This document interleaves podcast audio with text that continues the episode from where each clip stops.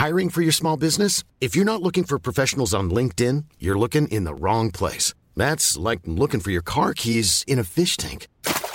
LinkedIn helps you hire professionals you can't find anywhere else, even those who aren't actively searching for a new job but might be open to the perfect role. In a given month, over 70% of LinkedIn users don't even visit other leading job sites. So start looking in the right place. With LinkedIn, you can hire professionals like a professional. Post your free job on linkedin.com slash people today.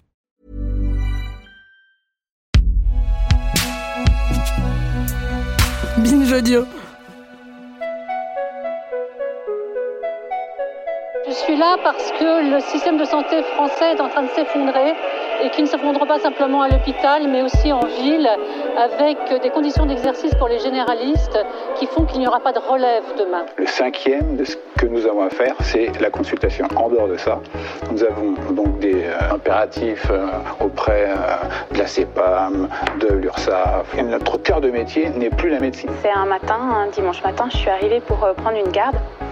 Et c'était pour une fois un petit peu calme, donc on avait le temps de, de discuter avec une de mes collègues. Et cette collègue est venue vers moi en me disant qu'elle voyait plus le soleil qui était en moi habituellement.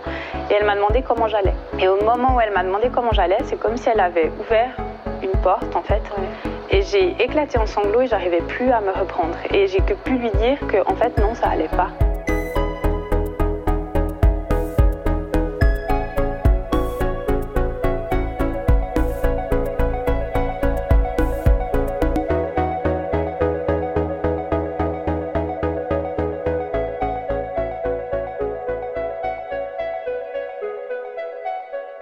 Alors, euh, j'ai 28 ans, je suis interne en médecine générale, donc en 9e année de médecine euh, à Brest, et je suis née et j'ai grandi à La Rochelle. J'ai eu une enfance euh, très heureuse. À l'adolescence, ça a été plus compliqué. Avec, j'avais pris, pris du poids, donc je détestais. je détestais mon corps. Enfin, ça n'a pas été, voilà, ça n'a pas été simple. Et j'ai décidé de faire médecine, et donc je suis partie à Lyon pour faire mes études de médecine. Et, euh, et donc j'ai emménagé euh, seule. Et donc je me suis lancée vraiment euh, à fond, euh, de manière très très scolaire, donc euh, très rigoureuse, un rythme de vie euh, un peu euh, militaire ou de marathonienne. Donc c'était euh, se lever tôt, se coucher tôt, faire du sport, manger euh, très sain, bien travailler. Euh, il nous avait conseillé de ne pas travailler le dimanche pour avoir un jour de repos. Je me sentais très bien. Vraiment très bien, parce qu'en fait, déjà, ça me donnait une excuse pour ne pas avoir de vie sociale. Donc, euh, ça. Moi, je me sentais très très bien, j'étais complètement dans le déni. Et en plus, j'ai un esprit de compétition assez marqué. Donc, le côté euh, compétition tous les jours, etc., je pense que c'était un bon moteur.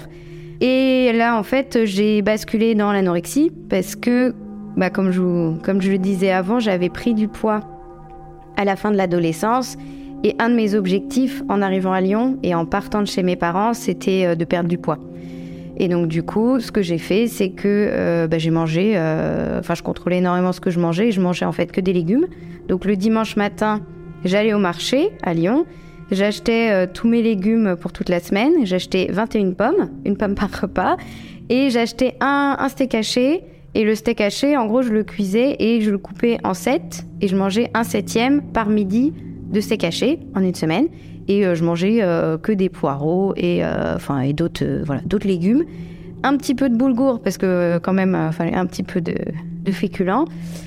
Mais j'ai en fait, j'étais ravie, vraiment, mais ravie de me voir mince comme ça. Enfin, je me trouvais vraiment bien. À la limite, je, pouvais je me disais que je pouvais encore perdre un petit peu.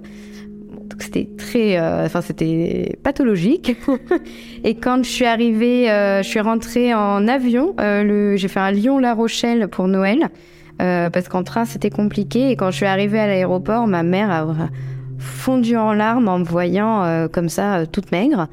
Donc on a eu quelques, enfin conver- une conversation après. Elle était vraiment inquiète. C'était vraiment pathologique, mais c'était aussi, c'est pas arrivé par hasard en première année, c'est qu'en fait, c'était une année où j'avais vraiment besoin de contrôler tout ce que je faisais, de contrôler mon travail, d'être très efficace, d'avoir vraiment mon perfectionnisme poussé à l'extrême. Enfin voilà, c'est vraiment pas arrivé à ce moment-là par hasard, mais heureusement après, euh, c'est passé.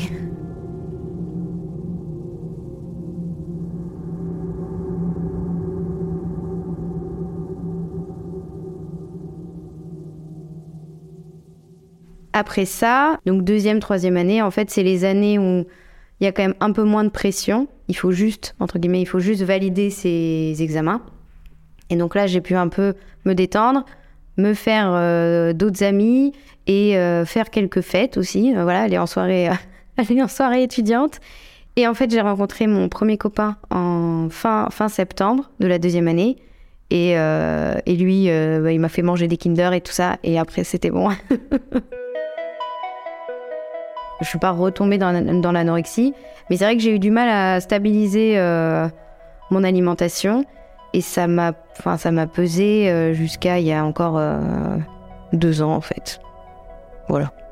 Et donc j'ai continué mon cursus et j'ai fait ma quatrième, cinquième, sixième année dans une faculté parisienne. Et donc bah, la pression reprend, enfin se revient. Et en plus j'étais dans une faculté qu'on peut dire élitiste et euh, où en fait on ne donne pas euh, du tout une bonne image de la médecine générale, c'est-à-dire que réussir euh, en tant que médecin, c'est faire une spécialité valorisée. Et après, je me suis dit, la médecine générale, c'est ce qui m'attire. Et donc, je me suis dit, bon, bah, je vais choisir médecine générale. J'avais décidé de venir en Bretagne depuis longtemps. C'était vraiment, je voulais habiter en Bretagne. Donc euh, ça c'était ça c'était sûr. Et finalement, quelques jours avant les choix, on en a reparlé avec mes parents. Je pense qu'ils pensaient que pour moi, je pourrais plus m'épanouir dans une spécialité hospitalière. Et donc j'ai décidé de faire, voilà, de choisir la spécialité hospitalière. Et donc ça, ça commence euh, en novembre, le 2 novembre, le début de l'internat. c'est le début de septième année. Et j'ai décidé euh, d'emménager à Brest et entre-temps, j'avais rencontré un nouveau copain et qui voulait, euh, enfin, on voulait tous les deux emménager au bord de la mer.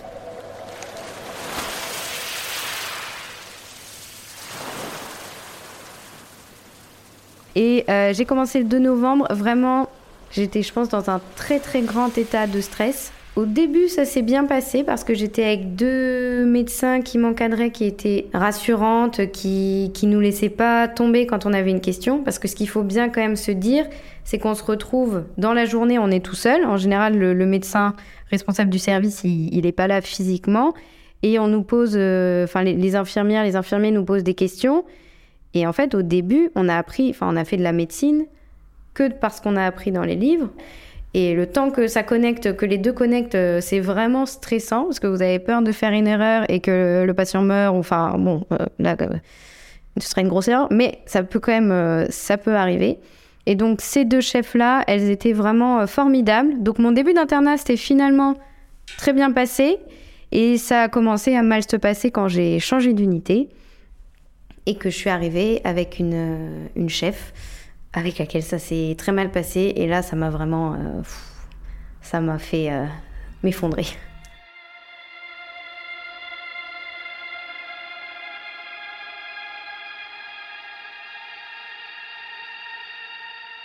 Donc je suis arrivée dans cette autre unité et on m'avait prévenu que parfois ça se passait mal avec les internes. Et donc le stage se passe progressivement et je suis de plus en plus euh, fatiguée. Les gardes, vraiment là, c'est, ça fatigue euh, vraiment beaucoup. Et en fait, petit à petit, je commence à déprimer sans trop m'en rendre compte au début. Et que, alors je m'en souviens pas, mais mon copain me l'a dit, je pleurais tous les soirs et que je voulais rien faire à côté euh, de, mes, de mon travail. je pleure parce qu'il y a l'histoire d'un patient ou d'une patiente qui m'a touchée, où je pleure parce qu'en fait euh, je suis euh, à bout, euh, je suis trop fatiguée. Et en fait, mon copain faisait tout, la cuisine, les courses, le ménage, etc. Parce que moi, j'aurais vraiment jamais eu l'énergie, même de me faire cuire des pâtes. Enfin, voilà, et je ne faisais plus rien.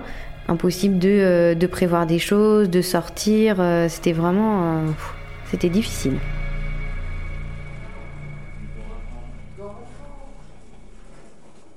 Je sais plus exactement ce qui m'a décidé, mais au bout d'un moment, je me suis dit bon bah là vraiment ça va pas.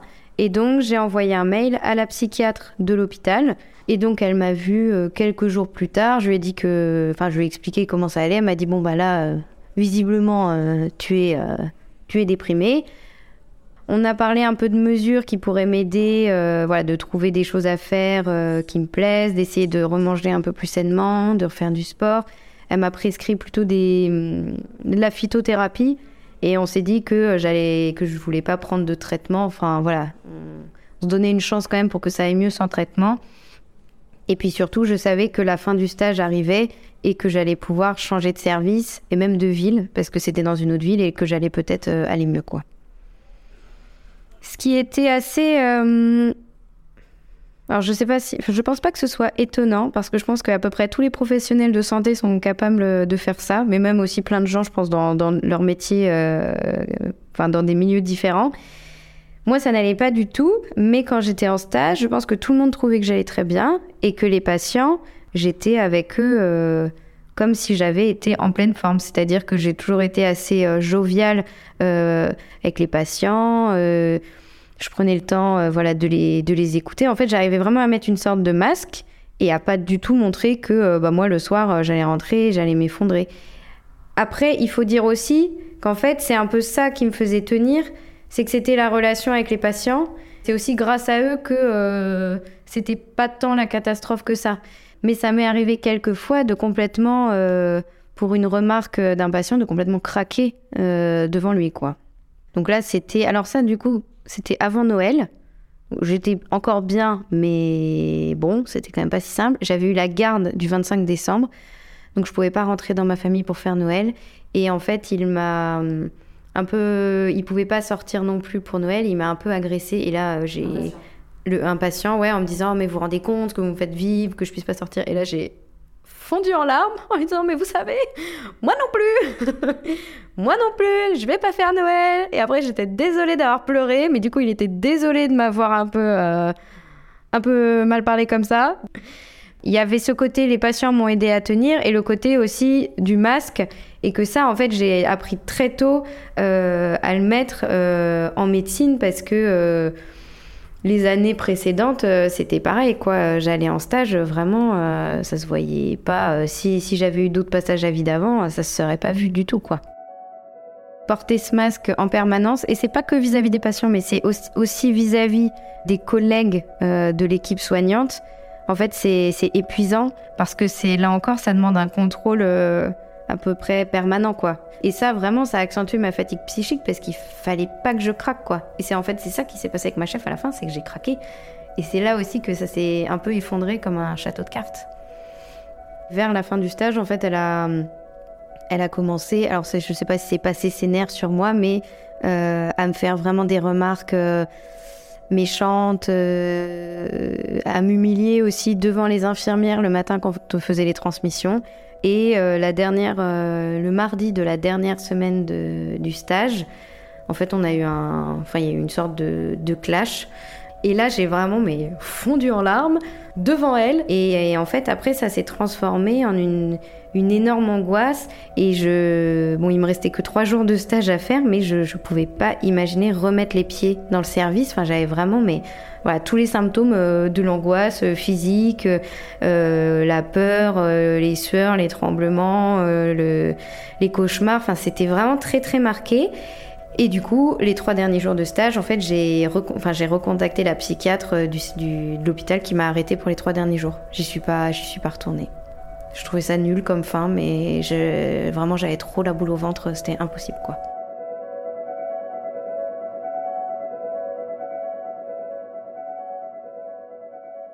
C'est vrai que je pense que ce qui m'a fait craquer, parce qu'en fait c'est ça que j'ai dit à ma chef, c'est mais qu'est-ce que tu veux que je fasse pour que tu sois contente de moi Et donc il y avait vraiment ce côté, je voulais être entre guillemets une interne parfaite. Et au final, je pense que vu la situation à l'hôpital, en fait, euh, si vous êtes perfectionniste, euh, vous tenez pas parce que c'est pas possible et ça, ça fait, ça fait craquer quoi.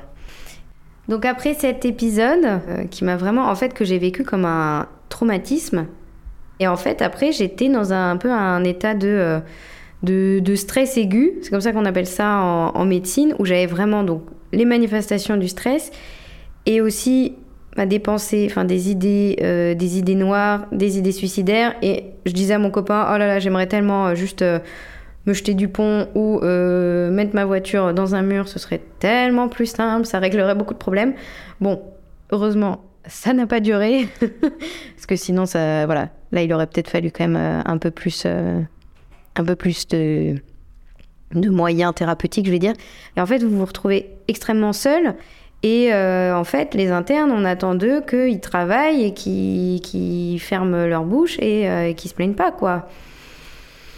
Mais, euh, mais, probablement des médecins aussi et de tout le monde à l'hôpital, en fait. C'est quelque chose qui est hum, tellement. Qui, à mon avis, concerne tout le monde. Et il y a toujours, je pense, cette difficulté dans le milieu de la santé, c'est de voir la souffrance de ses collègues comme si, en gros, c'était pas possible d'être à la fois patient et médecin. C'est-à-dire que voilà, les patients, c'est les patients, on en prend soin. Les médecins, c'est euh, comme si c'était des super, euh, des super héros. Il faut pas qu'ils aient d'émotions, il faut pas qu'ils craquent, il faut pas qu'ils aient de problèmes, et on prend entre guillemets pas soin de nous entre nous, quoi. J'ai toujours été assez manuelle, donc même quand ça n'allait pas trop, euh, j'adore tricoter. Donc je me suis tricoté un super poncho avec plein de torsades. Donc je, voilà, je, tricotais en regardant mes séries, donc au moins je faisais ça. Euh, je dessine, euh, je fais souvent de la danse chez moi. Alors c'est vrai que quand ça allait moins bien, je dansais plus trop. Et puis de faire du chant surtout. Donc j'avais ma guitare avec moi et je chantais des chansons de Barbara pour me remonter le moral. ça marchait quand même. Mais euh, je pense que surtout la, psychologue a vraiment été euh, d'une aide euh, précieuse. Bon, mon copain a toujours été vraiment d'une aide très précieuse. Lui, je pense qu'il était vraiment très triste de me voir dans cet état. Il était inquiet pour moi. Et en plus, on avait emménagé ensemble au moment où j'ai commencé l'internat. Enfin, là, on a déménagé, on a emménagé ensemble à ce moment-là. On n'avait pas vécu ensemble avant. Donc je pense aussi euh, peut-être que ça l'a inquiété sur euh, la suite de notre relation, mais surtout euh, j'ai changé de service. Il y avait aussi un côté qui était bien, c'est que c'était à Quimper et que les jours rallongeaient et donc parfois le soir, en sortant, même en sortant assez tard, je pouvais aller voir la mer. Donc ça, ça m'a fait beaucoup de bien. Apprendre un peu le surf aussi, ça c'était vraiment cool. Et le stage s'est bien passé jusqu'au mois d'octobre, où là j'ai commencé à vraiment être de nouveau très fatiguée. Et puis en plus, euh, je suis aussi un peu du genre à... J'arrive parfois à dire ce que je pense. Et par exemple, il y a une fois où vraiment on m'avait demandé de faire quelque chose tard le soir et je trouvais que c'était pas normal. Et du coup, j'ai dit bah écoute, euh, non. Et après, bah, on m'a fait comprendre que j'étais pas censée euh, dire non, quoi. C'est vrai qu'on voit hein, souvent des, médecins de, peut-être plus, enfin de l'ancienne génération, qui comprennent pas que on n'ait pas envie de travailler 70 euh, heures par semaine et qui sont presque choqués en fait euh, qu'on dise bah non on veut pas faire que ça. Mais je pense aussi que les médecins euh, quand je dis les médecins de l'ancienne génération donc ceux, ceux, auxquels je pense notamment pouvaient travailler 70 heures 80 heures par semaine mais parce qu'aussi, s'ils avaient des enfants, en général, bah, il y avait leurs femmes qui faisaient tout à la maison, qui souvent faisaient aussi leur comptabilité, et donc ils n'avaient pas à s'occuper de toutes ces choses-là. Et donc c'était possible aussi parce que leurs femmes le rendaient possible. Et donc mon évaluation de stage, mes chefs m'ont dit qu'il fallait quand même, d'après eux, que je songe sérieusement à changer de spécialité parce qu'ils pensaient que j'étais pas capable de rester à l'hôpital. Et je leur ai dit que j'étais arrivée à peu près à la même conclusion. Et surtout, je me disais, en fait, il y a des moments je me dis que si je reste, je vais pas finir euh, vivante mon internat. Et donc ça m'a convaincue et j'ai fait ma demande de droit au mort. Et j'ai changé, je suis passée en médecine générale. Et là, la vie est redevenue euh, belle. ça m'a libérée d'un poids, mais euh, énorme. Et mon copain a vraiment vu la différence. Il a vu que je m'en mettais à chanter, à danser, à rigoler, à sourire, à être heureuse, à pas pleurer tout le temps. Et donc c'était bien. Et donc ça, j'ai changé l'année en décembre de l'année dernière. Donc ça fait voilà un peu plus un peu plus d'un an. Moi, je réfléchis pas vraiment à, l'avenir euh, entre guillemets à long terme. Mon projet, c'est une fois que j'aurai fini l'internat, donc d'abord de faire quelques remplacements et ensuite de m'installer à la campagne, parce que je trouve que l'exercice est plus intéressant de la médecine générale à la campagne, et de faire vraiment un cabinet euh, qui me ressemble, où, enfin, voilà, où ce sera, euh, sera coloré, où je pourrais chanter des comptines aux enfants, parce que j'adore chanter, et du coup, euh, ça, les, ça leur fait... ça peut, les, ça peut leur faire plaisir. Enfin voilà, un truc qui me ressemble, où les patients, je l'espère, se sentiront bien et seront bien pris en charge. Et je pense que je vais devoir aussi apprendre et ben en fait, d'une certaine façon, à accepter qu'on travaillera pas dans des, pas avec les mêmes moyens et qu'il faudra faire du mieux, du mieux possible, mais que la perfection ne sera pas possible. Et entre-temps, euh, on a le projet d'aller à Tahiti en bateau avec mon copain, parce que ça pour lui c'est vraiment un projet, enfin c'est son rêve, enfin vraiment un de ses rêves. Et je me dis que j'ai quand même le droit de prendre un an où je fais pas de médecine, parce qu'après vraiment toutes ces années, voilà, on a quand même le droit d'avoir euh, quelques rêves à côté. Il y a une chanson que j'aime particulièrement chanter, c'est All I Could Do Was Cry de Etta James. Et j'adore la chanter, vraiment.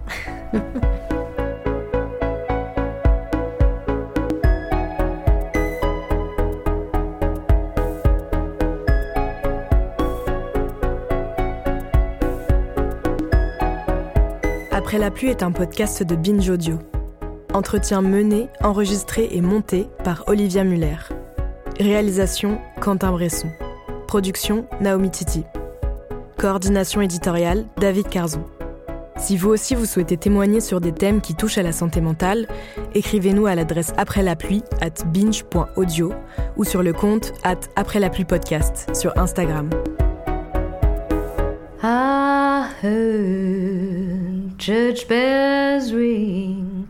I heard a choir singing. I saw my love walk down the aisle on a finger. He placed a ring. Whoa, whoa, whoa. I saw them holding hands. She was standing there with my men. I heard them promise till death do us wrong.